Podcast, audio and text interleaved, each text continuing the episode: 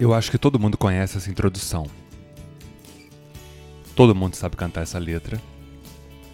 Todo mundo se emociona no refrão. E sem contar que é uma letra sensacional. E todo mundo também acha que essa música é do Capital Inicial.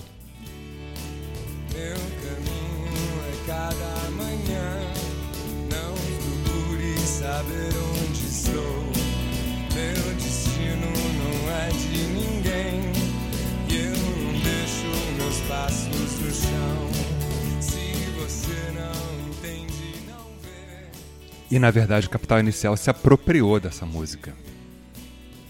Nos anos 2000, eles lançaram um acústico MTV e a banda estava super apagada.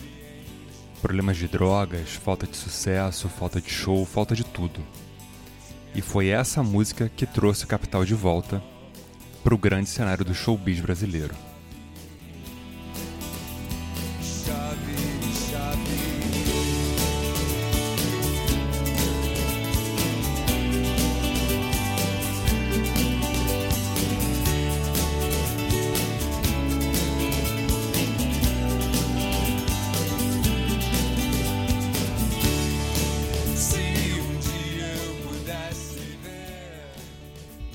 Eu não sei se essa música é muito deprê ou ela é uma música que causa um sentido de.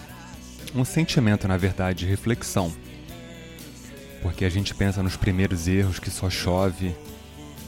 Aí você pensa nesse cenário todo, você fala, cara, você começa a pensar num monte de coisa. Ou não. Chave, chave. Chave,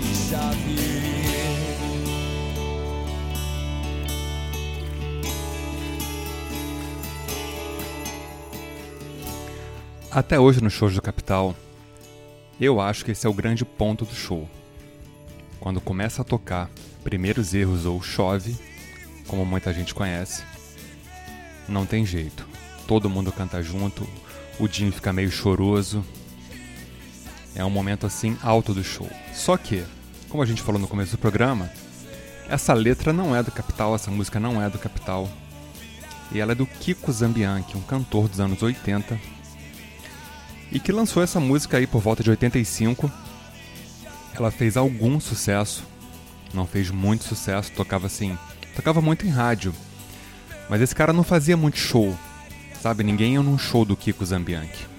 Ele participava de algum show ou outro, etc, programa de televisão, que hoje em dia não existe mais. Aliás, existe, mas não no formato dos anos 80, né, de galeria de sucesso. E a gente pula agora pro Kiko Zambianchi na versão Versão não, né? Na música original.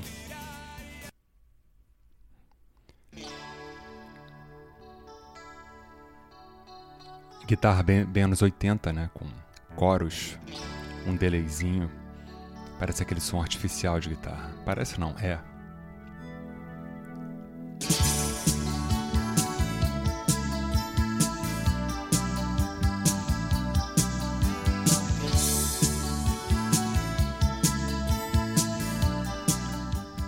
Introdução feia, né? Não emociona. Meu caminho é cada manhã. Não procure saber onde vou. Meu destino não é de ninguém.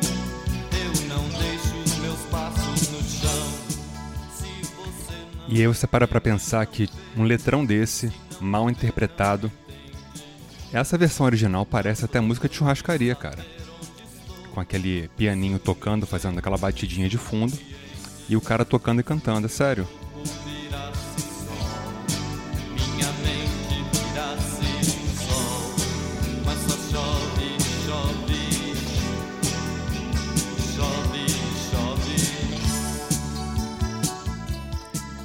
E é por isso que eu falo que o Capital se apropriou da música. Então, pra mim, a música é do Capital. Não é mais do Kiko Zambianchi.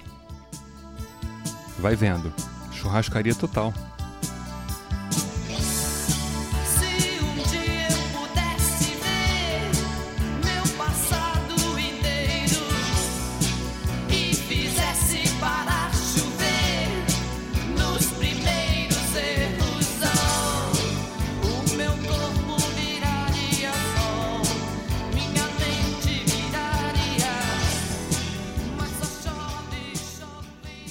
Pois é, tenho certeza que ninguém vai procurar a versão original para escutar, porque não emociona.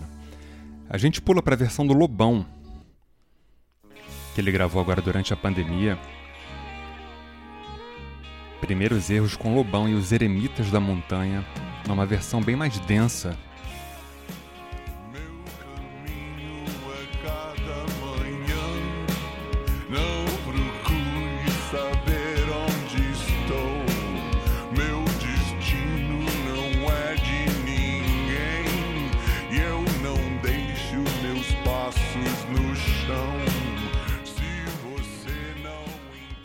Você vê que é um andamento bem mais lento, né?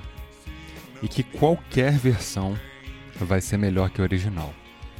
Porque, cara, eu não consigo escutar o original, sem sacanagem.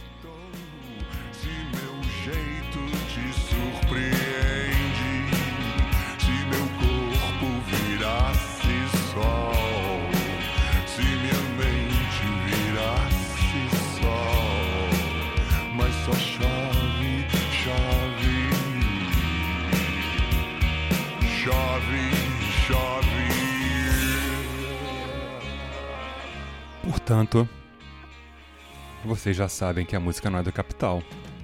Que o Kiko Zambian, que é o compositor e autor da letra, e que a versão original não dá pra ouvir. Que essa versão do Lobão também não dá pra ouvir porque é muito chata. E que o Capital é dono da música e não tem jeito. Esse foi mais um Por Trás da Música comigo, Léo da Flon. Muito obrigado pela audiência crescente em todo o Brasil, por aí pelo mundo. Compartilhem, indiquem. É isso aí, até a próxima.